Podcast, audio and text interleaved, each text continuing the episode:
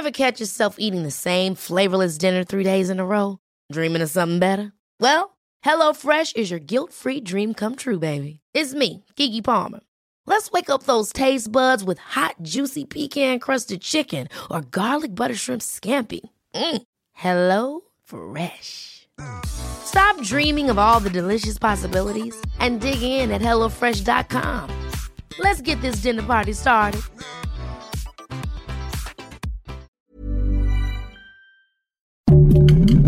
Heraldo Podcast, un lugar para tus oídos. Que nadie nos olvide. Feminicidio de Montserrat Mejía Rangel. 20 de febrero de 2021, Ecatepec, Estado de México.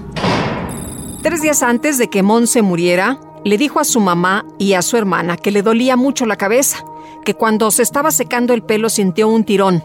Estaba muy cansada, no se quería levantar. Horas después, la encontraron inconsciente.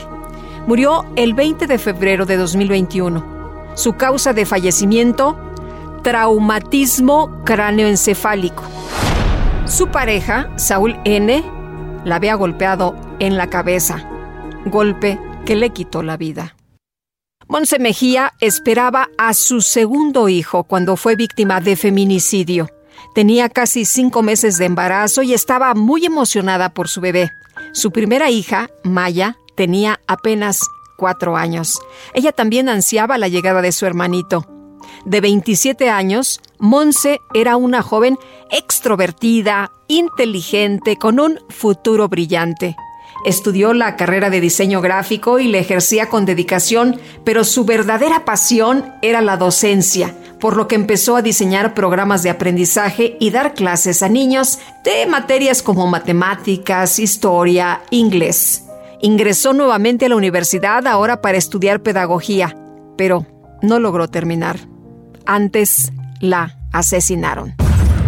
Cuatro años atrás, Monse conoció a Saúl, en un bar. Salieron juntos y comenzaron su relación. Al poco tiempo empezó la violencia. Mercedes Rangel, madre de la joven, recuerda que era un tipo agresivo en su forma de hablar. Nunca le gustó cómo trataba a su hija y aunque no dejó de repetirlo, Monse no pudo terminar con su relación. Tenía una forma de ser, una forma de hablar como muy agresiva.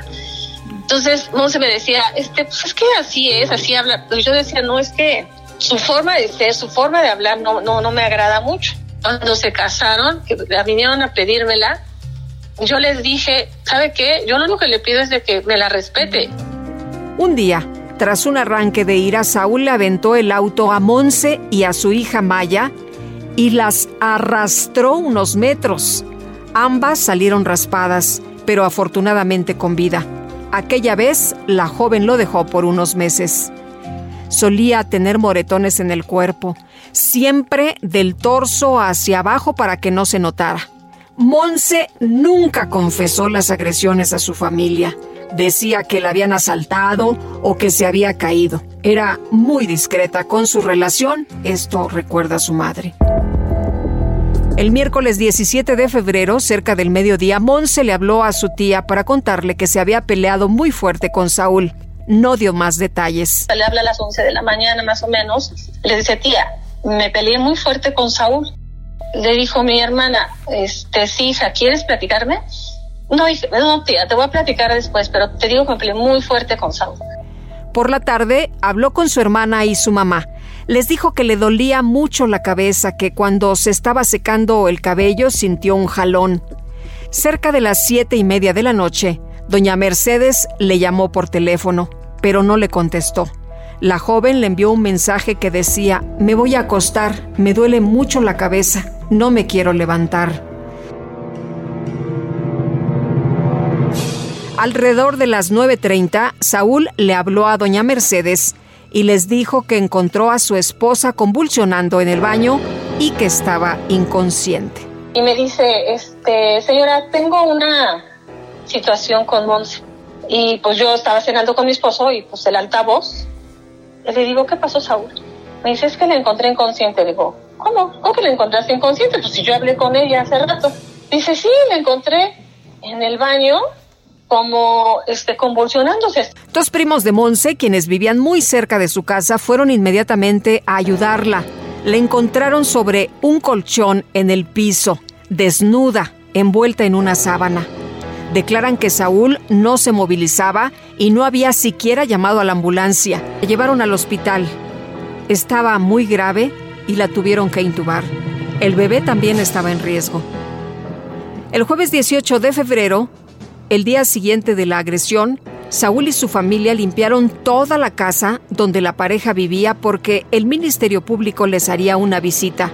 El primo de Monse entró y vio cómo se estaba lavando todo con cloro, el baño, la recámara y la cocina. Saúl me envió un mensaje y me dice, ¿cómo está usted, señora? Ya estoy en la casa. Ya escombramos el desastre de ayer, todo está bien.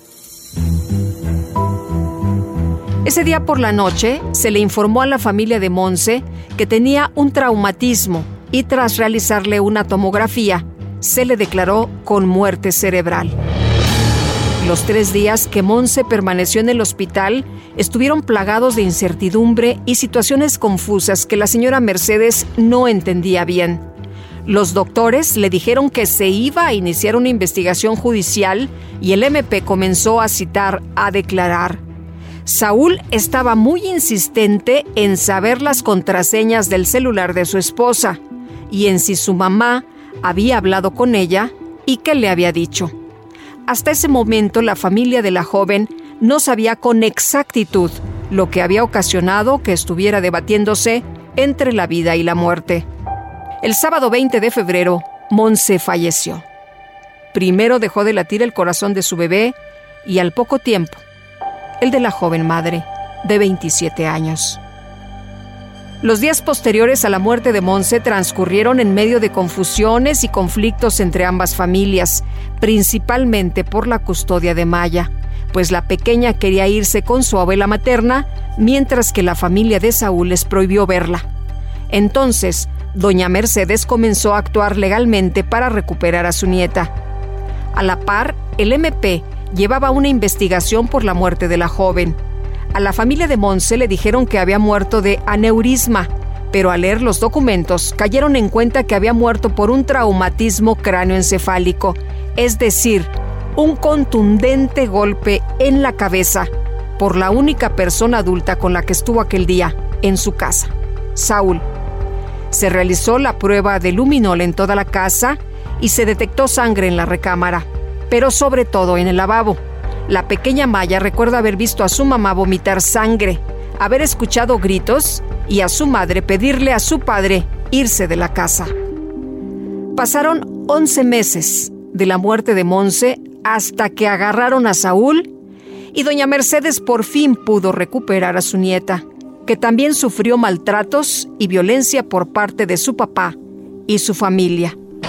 Saúl Permanece preso desde entonces en el reclusorio de Chiconautla, pero sin sentencia y sin avances en las audiencias. Su defensa trabaja para liberarlo. La familia de Monse teme que salga libre, pues se sabe que allegados a él han ofrecido dinero a cambio de su liberación. Si bien tiene derechos, porque el juez me dijo que tenía derechos, yo también tengo derecho, y también tiene derecho Monse, y tiene derecho la hija de Monse. Pues le digo, yo soy la voz de Monse. Le digo, yo no puedo permitir que esté pasando esto. ¿Por qué estudian para defender a alguien que cometió un delito y todavía lo defienden diciendo mentiras? Mientras la familia de Monse Mejía espera la próxima audiencia para lograr justicia, de la cual no hay fecha ni noticias, doña Mercedes sale a manifestarse y alzar la voz por la joven de 27 años, madre, hermana, amiga, e hija. El de Montserrat Mejía Rangel fue un feminicidio que nadie nos olvide. Esta historia cuenta con la autorización de las víctimas indirectas. Que nadie nos olvide es un reportaje original del Heraldo Podcast, escrito por María José Serrano, editado por Paola Sánchez. El diseño de audio es de Alberto García. Yo soy Guadalupe Juárez. Conoce más casos de feminicidio a través de la plataforma de streaming de tu preferencia por Heraldo Podcast. Síguenos en Twitter, Facebook y YouTube como El Heraldo de México. en Instagram y TikTok como El Heraldo Podcast.